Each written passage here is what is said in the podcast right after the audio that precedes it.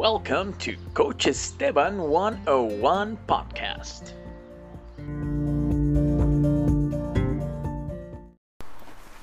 Well, hello guys, Coach Esteban 101 speaking over here.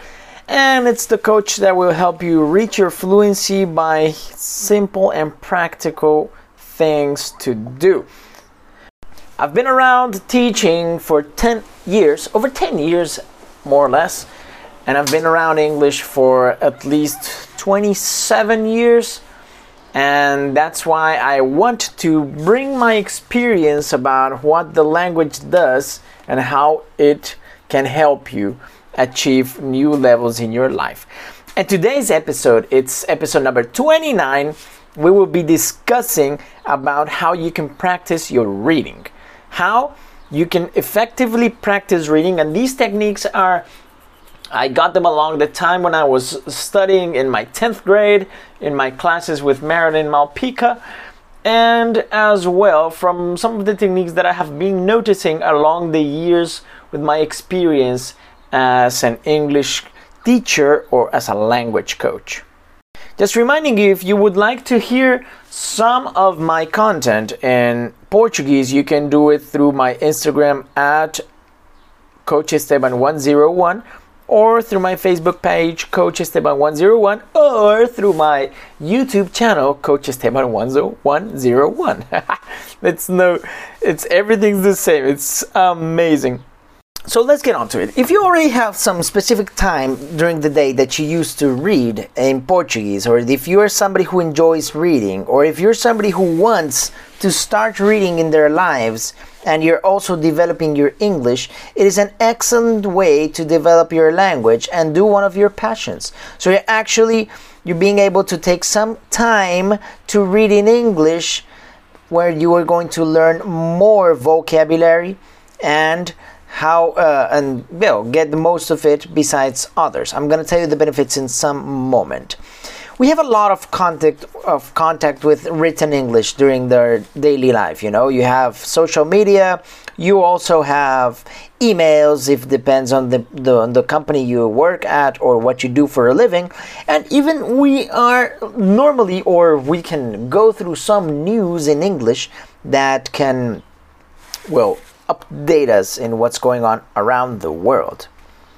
And I don't know if for you it has happened or not, but that you saw text and the moment that you saw it, you believed that you were not being able to understand anything, or that you saw the size of the text and you said, I will not understand absolutely anything from what is on the text well, be it for the size, or you can also talk about the vocabulary that was used along the text. So, when you start reading in English, it actually helps you fixate structures. You can see vocabulary applied, vocabulary in practice, or contextualized vocabulary expressions and colloquialisms or slangs. It can even give you a specific aha moment. Aha moments are the moment that you understand finally something and then you're like, whoa, I finally understood this. And this is what happened with me uh, with Portuguese. I was reading a book called Stories of a City, and it was a book about San Francisco.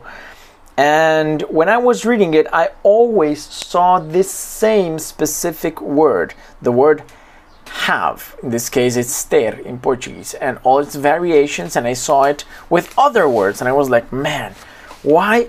I kept on looking at the dictionary, seeing that it was have, have, have. And suddenly, one specific day, I realized or I noticed that that have was actually the, the structure called the present perfect.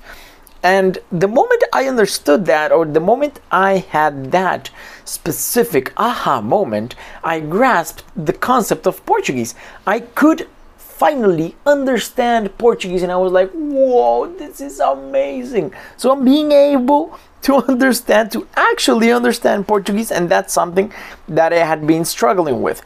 And you can even like another of the benefits for for reading english is like you can direct the content and uh, to be specific to the objective that you have So, how do you do it? It's very similar to the techniques and steps that I said or I discussed about in episode number 26, where you you say how can you use podcasts to practice listening and in fact if you like the podcast don't forget to follow the podcast in spotify or anchor.fm so this the, the technique it's some s- several steps. And for this technique we will use five steps. Four of them are the are mandatory and the fifth step is an optional step.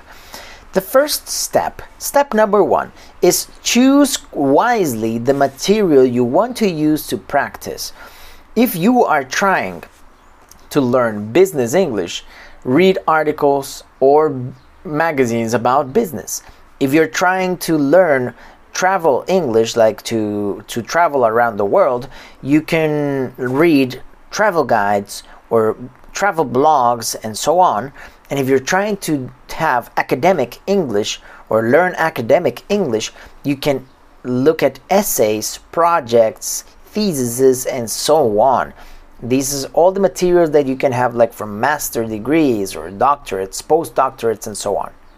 After you accomplish step number one, step number one basically direct your studies. It will tell you where to look at or where to go to and after you do this, you will take one specific part of a of of a article or whatever text that you're gonna read, and you're gonna read a part that is no longer than one paragraph nor one page depends on your level so if you're a basic user if you're starting to learn english just read one paragraph Keep the proportion of what you want to learn. Intermediate and advanced students, you can do it for one page. It's this one, uh, this first time that you're gonna read, you're gonna read without any intention. You're not gonna have any specific objective. It's just to to warm your mind up to the language. After this, in step number three, you're gonna read the same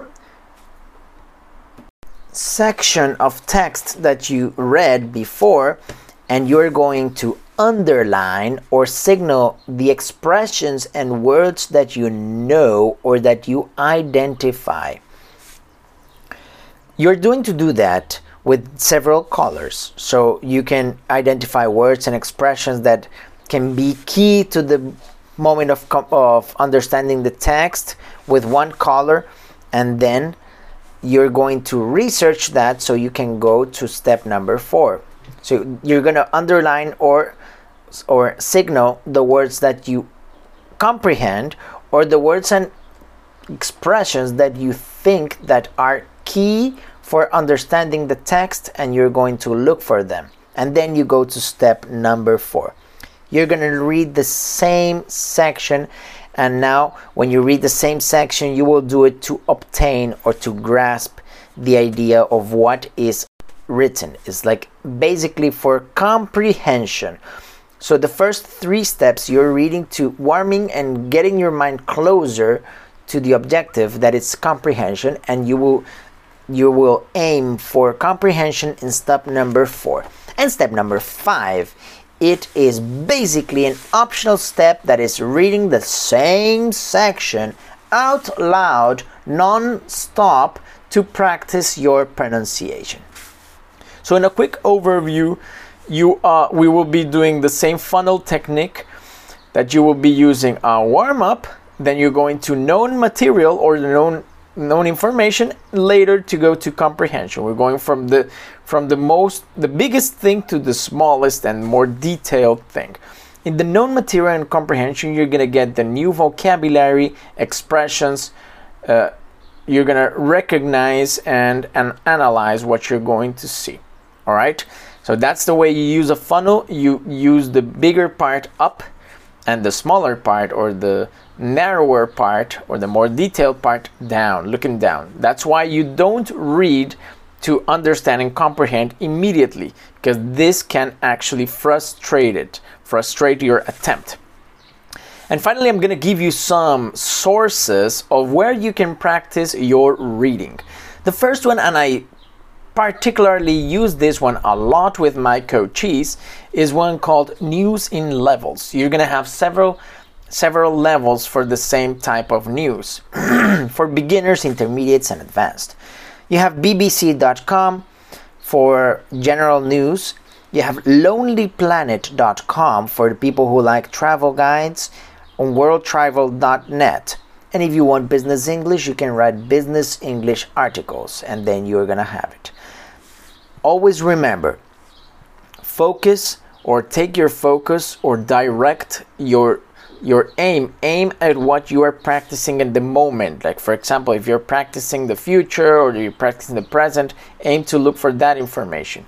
Don't try to understand everything that's in the text good guys. If you like this content don't forget to follow the spotify podcast or the anchor.fm podcast for coach esteban 101 and for further content for more content and in portuguese you can check out my social media that's Instagram, Facebook, and YouTube, all with the same name, Coach Esteban 101.